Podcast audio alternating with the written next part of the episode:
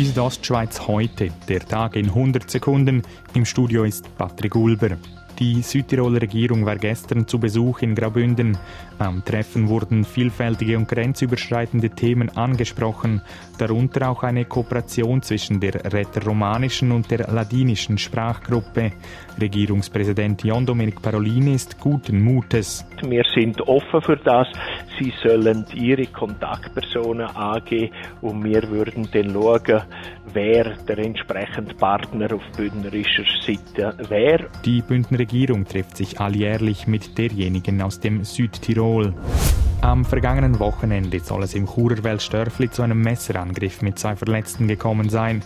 Wie die Südostschweiz am Wochenende heute berichtet, soll der Täter kurz nach dem Angriff festgenommen worden sein.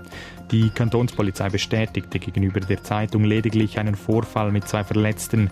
Über einen Messerangriff sei sie nicht informiert. Zum Sport Mountainbike. Nino Schurter gewinnt zum Auftakt des Weltcup-Finales im US-amerikanischen Snowshoe das Shorttrack-Rennen. Damit sicherte sich der 33-jährige Bündner zum siebten Mal den Gesamtweltcup. Morgen Sonntag steht am Weltcup-Finale noch Schurters Paradedisziplin Cross Country auf dem Programm. Eishockey. Der HC Davos hat als Ersatz für den verletzten Magnus Nygren den finnischen Verteidiger Otso Rantakari verpflichtet. Der 25-Jährige stößt von Tappara Tampere mit einem Vertrag bis zum Ende des Spengler Cups im Dezember zum HCD. Nigren wird dem HC Davos noch mindestens bis November nicht zur Verfügung stehen. Der Schwede hatte sich Ende August am Knie verletzt. Die Südostschweiz heute, der Tag in 100 Sekunden, auch als Podcast erhältlich.